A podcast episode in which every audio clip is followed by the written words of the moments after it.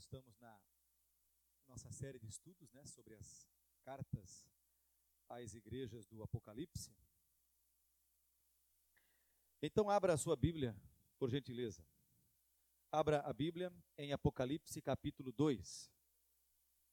Nós vamos ler a partir do versículo 8. Hoje nós estamos na terceira noite da série, mas é a segunda carta. A primeira carta foi Éfeso, a segunda carta à igreja em Esmirna. No capítulo 2, versículo 8: Ao anjo da igreja em Esmirna, escreva estas coisas, diz o primeiro e o último, que esteve morto e tornou a viver. Conheço a tribulação pela qual você está passando, a sua pobreza, embora você seja rico, e a blasfêmia dos que se declaram judeus e não são sendo, isto sim, sinagoga de Satanás. Não tenha medo das coisas que você vai sofrer.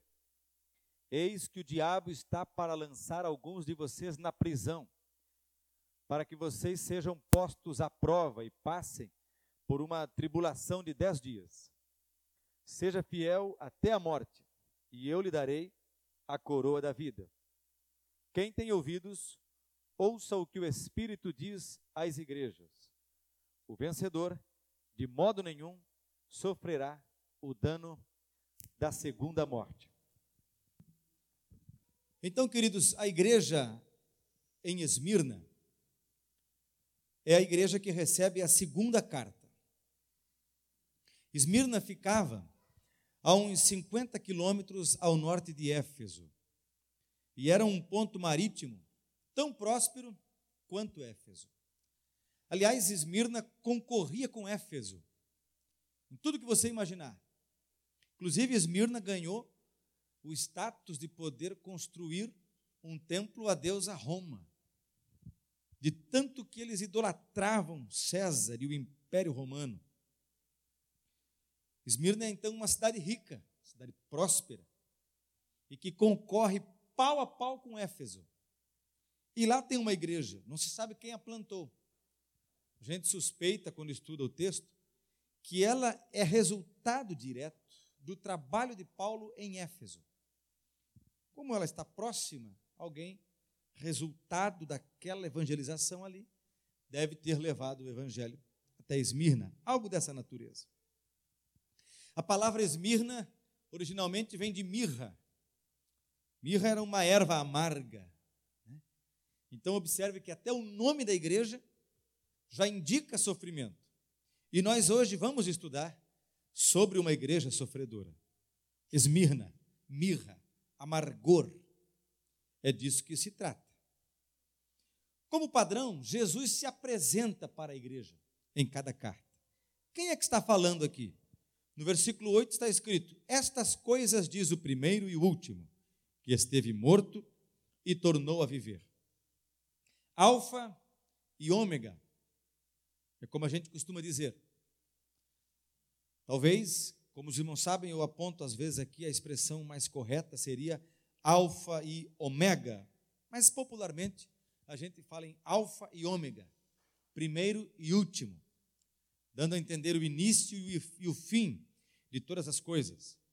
Como é que Jesus se apresenta então? Se apresenta como o eterno. Veja, para uma igreja que no tempo presente da sua história vai sofrer, Jesus se apresenta como atemporal, supratemporal, eterno, o início e o fim, o alfa e o ômega. Para uma igreja que está passando por intenso sofrimento, com risco constante e diuturno de morte, Jesus se apresenta como aquele que esteve morto e reviveu dizendo: fiquem firmes, porque eu venci a morte.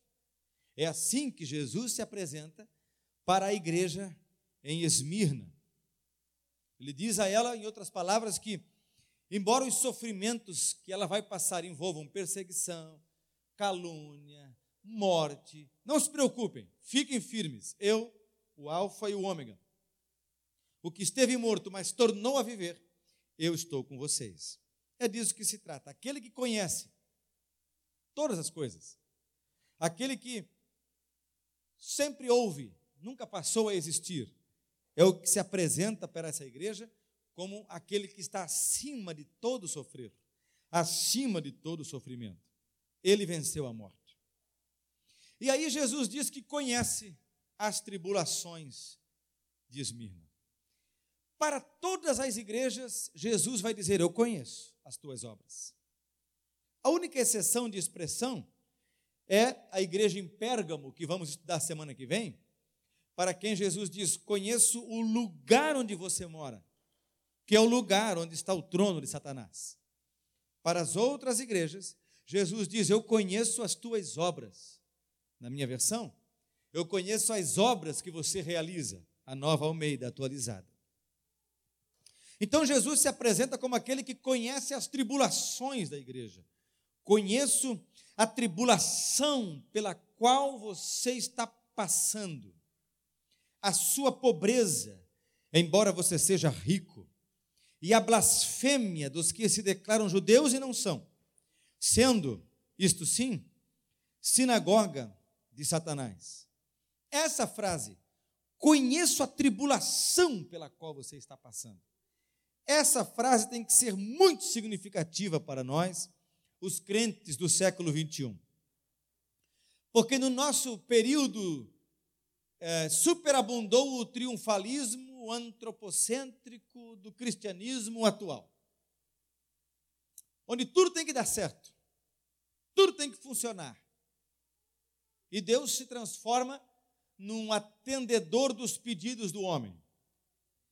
Não há espaço para sofrer, porque afinal você, num ato profético, rompe com o sofrimento e vence a enfermidade, o desemprego, a traição, a luta, a dor. Você nasceu para vencer e você não vai sofrer. É isso que querem pregar hoje. Pois Jesus escrevendo, ou mandando João escrever para a igreja em Pérgamo, uma igreja que não recebe críticas, Veja que Éfeso foi duramente criticada. Veremos as críticas às outras igrejas. Pérgamo, entretanto, é uma das igrejas que não recebe crítica, só elogios de Jesus. E para uma igreja que só é digna de elogios, Jesus diz: Eu conheço as tuas tribulações. Eu sei pelo que você está passando. Ora, queridos, na vida, Jesus está nos ensinando: há sim momentos de tribulações momentos de provações, dor, traição, difamação, calúnias, mentiras, desprezo, enfermidade, fome, tribulações, sofrimentos, fazem parte da história existencial humana. E a igreja de Cristo não está livre de passar por sofrimentos. É isso que Jesus está ensinando. Tribulações alcançarão você. Deixe-me ler uma frase do Adolf Paul. Ele diz o seguinte: Existe uma noite em que não se pode agir, mas somente sofrer. Se você nunca passou por um período desses, desculpe, eu tenho que dar uma notícia: você vai passar. Você vai enfrentar momentos na vida em que você não tem o que fazer. Você vai passar por situações da vida em que você diz: e agora? Não sei o que fazer, não sei para onde ir. Você vai se sentir derrotado, se não passou por isso ainda, vai sentir que chegou o fim da linha. Se não passou por isso ainda, vai imaginar que só você não dá certo na vida. Existe uma noite em que não se pode agir, mas somente sofrer. Continua Adolf Paul. Durante os dias da paixão de Cristo, a lei da ação igualmente passou para seus adversários. Ele atestou a seus perseguidores, dizendo assim para eles: Jesus, esta, porém, é a vossa hora e o poder das trevas. Lucas 22, 53. E a Pilatos Jesus disse: Tu tens poder sobre mim. João capítulo 19, versículo 11. Aconteceram os momentos em que silenciou diante das pessoas e estava amarrado à cruz. Nem sequer podia unir as mãos e muito menos impô-las a alguém. O que Adolf Paul está dizendo é que até Jesus passou pela noite em que a ação foge da nossa capacidade e passa para a mão dos nossos algozes, seja este algoz quem for ou o que for. E no caso de Jesus, ele ilustra: está amarrado, pregado e impossibilitado sequer de unir as mãos, muito menos de impor sobre alguém. Lá está Jesus, olhando para os algozes e dizendo: Chegou a hora de vocês.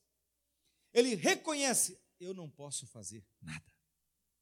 Ele olha para Pilatos e diz: Tu tens razão. Tens poder sobre mim agora. Coisa difícil é quando todas as circunstâncias adversas da vida têm poder contra nós e nós não temos poder de fazer nada. Você já se viu numa situação assim? Eu tenho um amigo que estava com o seu carro na rodovia e de repente pegou óleo na pista. Ele disse: Esdras, tudo que você fizer resulta em nada. O carro rodopia. Não existe técnica. Não freia que é melhor. Freia que é melhor. Não existe técnica. Simplesmente, tudo que você fizer não muda nada. Eu já me vi parado num barranco com o carro batido e graças a Deus que não sofri nenhum arranhão. Situações assim são bem ilustrativas de circunstâncias, de becos existenciais, onde entramos e somos cercados por circunstâncias adversas, pode ser pessoas ou ocasiões, circunstâncias, e não temos controle sobre elas. Tribulações, sofrimento. Nada se pode fazer. Esta noite chega para todos. Agora, Veja o que diz ainda Adolf Paul sobre a noite de Jesus. Entretanto, como foi poderosa a sua ação pelo sofrimento, quanta ação na paixão, ou seja, no ato de suportar em silêncio o sofrimento, estava a grande ação de Jesus.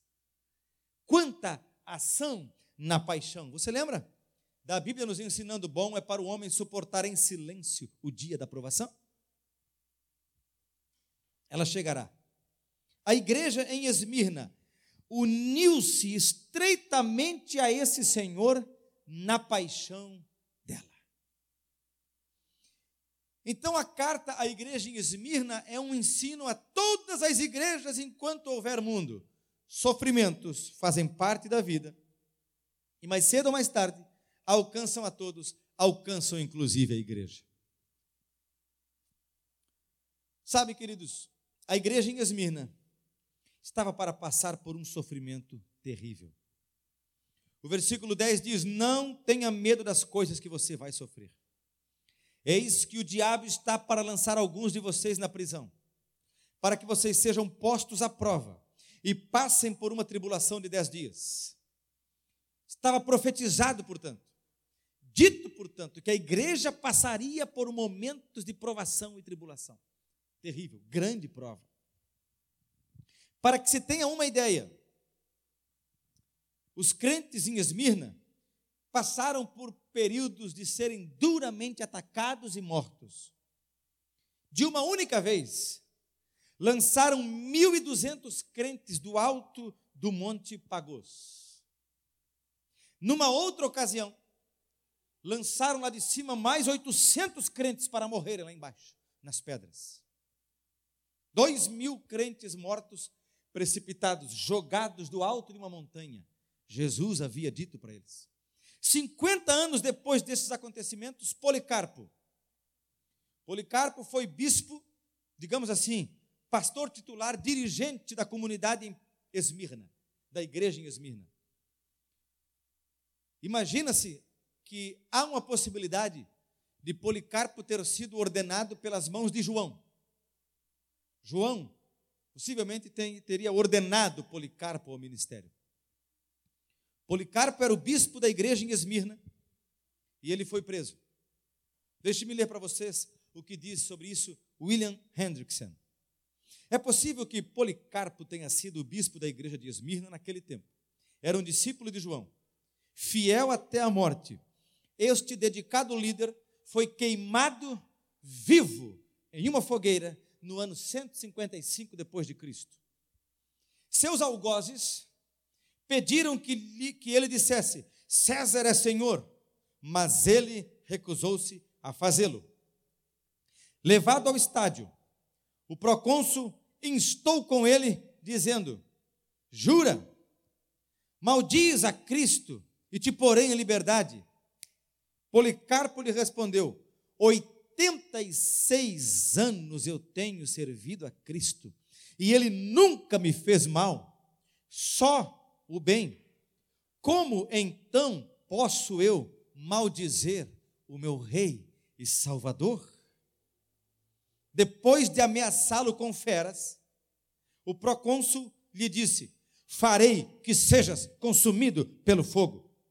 Mas Policarpo respondeu: Tu me ameaças com fogo que queima por uma hora e depois de um pouco se apaga. Mas tu és ignorante a respeito do fogo do juízo vindouro e do castigo eterno reservado para os maus. Mas, por que te demoras? Faze logo o que queres. Assim, Policarpo foi queimado vivo em uma pira. Pira é uma fornalha onde se queimavam os seres humanos. Você está vendo de que sofrimentos falava o versículo 10? Você está vendo o que era ser crente em Esmirna? Uma cidade rica, mas que perseguia os crentes. Uma cidade que difamava os crentes. E a palavra difamar aqui tem a ver com caluniar, mentir, acusá-los injustamente de perversão da ordem, acusá-los, por exemplo, de canibalismo, porque eles participavam da ceia entendendo os elementos como nós, corpo e sangue de Jesus. Eram, portanto, acusados com toda espécie de falsa acusação. Havia uma comunidade judaica dentro de Esmirna, e os judeus foram os que mais perseguiram os cristãos. Olha só que coisa terrível. Foram os judeus que perseguiram Paulo em Antioquia da Pisídia. Você lê isso em Atos capítulo 13 versículo 50. Foram os judeus que perseguiram Paulo em Icônio, Atos capítulo 14. Foi uma comunidade judaica que perseguiu Paulo em Listra e o apedrejaram, Atos capítulo 14. Foi em Corinto que Paulo decidiu-se por deixar os judeus e ir para os gentios, Atos capítulo 18. Quando ele retorna para Jerusalém, os judeus o prenderam no templo e quase o mataram. Os judaizantes, os judeus, melhor dizendo, queriam impor a lei sobre os crentes em Esmirna. E aí, Jesus diz no versículo 9: e a blasfêmia dos que se declaram judeus e não são, sendo, isto sim, sinagoga de Satanás. Os judeus já se costumavam reunir em sinagogas. Mas me parece aqui que o que Jesus está dizendo é que legalistas, todo legalista, que quer implantar sobre a igreja o legalismo da sua frieza, está mais para a sinagoga de Satanás do que para a igreja do amor de Jesus. Os legalistas são sempre os embaixadores da morte. Se você ler Atos dos Apóstolos, capítulo 15, você vai ver que eles queriam obrigar os gentios a circuncidar-se. Você vai ver que eles queriam implantar os rituais judaicos a toda custa nas costas dos crentes gentios. Então eles caluniavam, perseguiam, faziam denúncias falsas, acusavam mentirosamente, lançavam de cima das montanhas, jogavam na arena e ameaçavam e matavam aos dentes das feras, faziam tudo isso com uma igreja que, como não bastasse sofrer, era feita de gente pobre. E por que eram tão pobres os, os esmirnianos? Não era só por causa de uma realidade econômica, não. Eram pobres porque eram espoliados. Eram pobres porque invadiam suas casas e saqueavam o que eles tinham. Eram pobres porque não tinham direito de se defender. Roubavam-lhes plantação, criação, provisão, roubavam-lhes tudo. E eles não podiam ter nada. E o texto diz, no versículo 9: Conheço a tribulação pela qual você está passando, a sua pobreza e a blasfêmia, que na verdade é, é, é melhor traduzido por a calúnia. Então, esses judeus blasfemavam ou caluniavam, roubavam, espoliavam, tomavam para si o que era dos crentes em Esmirna e faziam aquela gente sofrer a desgraça que a pobreza pode fazer alguém sofrer. Como nada disso bastasse, ainda impunham sobre eles um jugo legalista terrível. Até que ponto estamos dispostos a sofrer por Jesus Cristo? Interessante que você não vai encontrar Jesus elogiando a mídia de Esmirna. Se fosse hoje, o website de Esmirna, suas redes sociais, ou mídias sociais. Não há um elogio à estrutura de templo, não há um elogio aos aparatos litúrgicos. Não há esse tipo de elogio para Esmirna. Todavia você não encontra uma censura a Esmirna. Esmirna não sofre correção. Esmirna sofre. Esmirna é pobre. Esmirna apanha. É jogada para as feras são lançados de penhascos, são perseguidos até a morte, são forçados a declarar César como seu Deus. Mas Esmirna permanece fiel. A história de Esmirna tem que nos inspirar a fidelidade a Cristo. Crentes são desafiados hoje a demonstrar fidelidade até a morte. Fiéis até a morte. Aqui está o segredo da igreja em Esmirna. Eu já disse para vocês que a palavra fiel é uma palavra para a qual existe, mas não cabe o superlativo. Você não pode dizer de alguém super fiel. Nós não podemos dizer de alguém fidelíssimo podemos dizer no que diz respeito à gramática. É correto dizer. Mas, na verdade, fiel é fiel. Ponto final. Você lembra da parábola que Jesus contou? Os talentos foram entregues de acordo com a capacidade. E a única expressão que você usa é muito bem, servo bom e fiel. Você não encontra ali, cara, tu foi fiel pra caramba. Não existe isso no texto.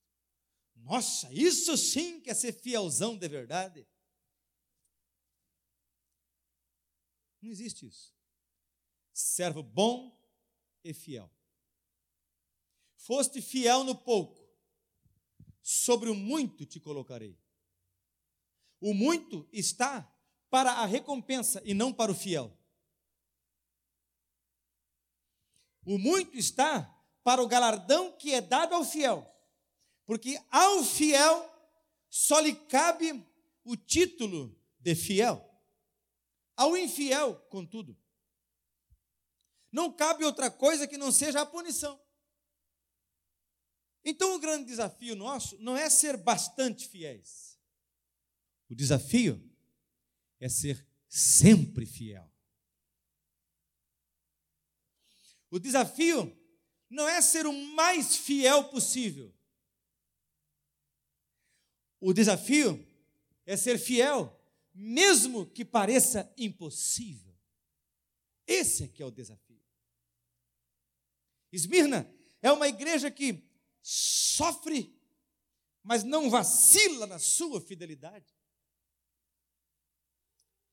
E é isso que a igreja contemporânea, quando prega o triunfalismo dos nossos dias, não consegue explicar. Você não vai ouvir pregadores de autoajuda. Você não vai ouvir essa gente pregando sobre Esmirna.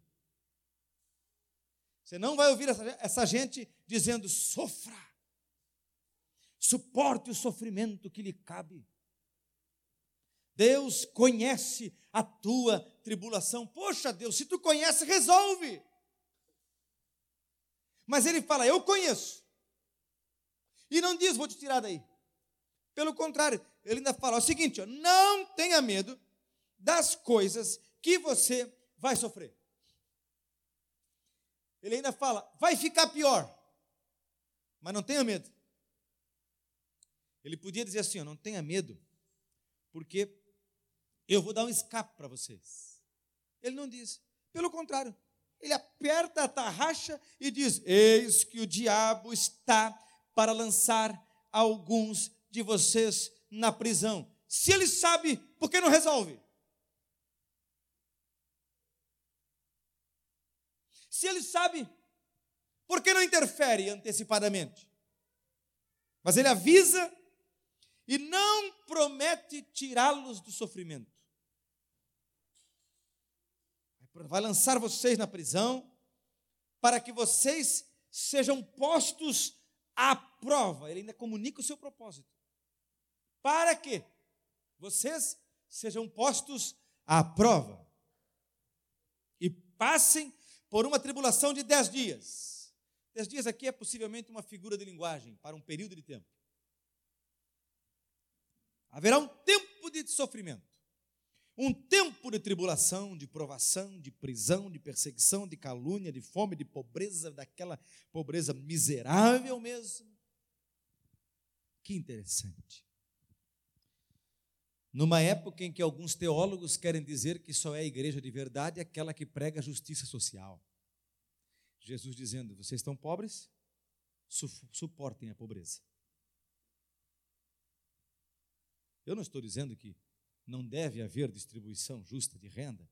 Eu estou dizendo que muitas vezes a igreja passará sim por sofrimentos que envolvam pobreza extrema. E isso não significa que o evangelho falhou. Isso não significa que Deus não ama. Porque Deus não prova o seu amor para conosco em que enviou para nós comida em abastança, carne nobre, festas regadas a cardápios recheados. Não prova seu amor para conosco em que nos dá os melhores carros, as melhores casas, os melhores móveis, as melhores roupas. Ele prova o seu amor para conosco em que Cristo morreu por nós, sendo nós ainda pecadores. É aí que o evangelho se cumpre. Agora, no final do texto, Jesus disse: Aliás, antes de chegarmos ao final do texto, eu preciso voltar um pouquinho para dizer o que Jesus, o que Jesus diz. Você está passando, conheça a tribulação pela qual você está passando, versículo 9, a sua pobreza, embora você seja rico. Reprovados pelo mundo, mas aprovados por Jesus. Reprovados pelos critérios de avaliação da sociedade, mas aprovados pelos critérios de avaliação de Deus. És pobre, mas não és pobre. Não és rico, mas rico és. Como isso? É a antilógica da Bíblia. É a antilógica de Jesus Cristo. Não são os símbolos externos de status que atraem os olhares de Jesus Cristo. Não é a marquinha, não é a etiquetazinha chique que a gente usa.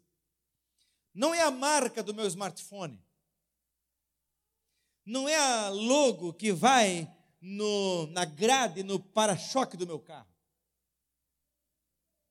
Não é o anel que eu ostento no meu dedo. Jesus está dizendo: e a pobreza, embora sejas rico, pobres para com os homens, mas ricos para com Deus. Qual é a riqueza de Esmirna? Qual é o símbolo de riqueza do crente? Se ele apanha, se ele é lançado de um penhasco, se ele passa fome, qual é o símbolo de riqueza de um crente? Sua fidelidade. Seja fiel até a morte, Jesus diz para ele, ou para a igreja. Ora, se Jesus diz, seja fiel até a morte, já está implícito aqui que em vida eles têm demonstrado fidelidade. Continue fiel, ainda que isso lhe custe a vida. É uma maneira de ler o texto. Seja fiel, como você tem sido até agora, até a morte. Seja fiel. Portanto, a moeda da riqueza de Esmirna é a sua fidelidade.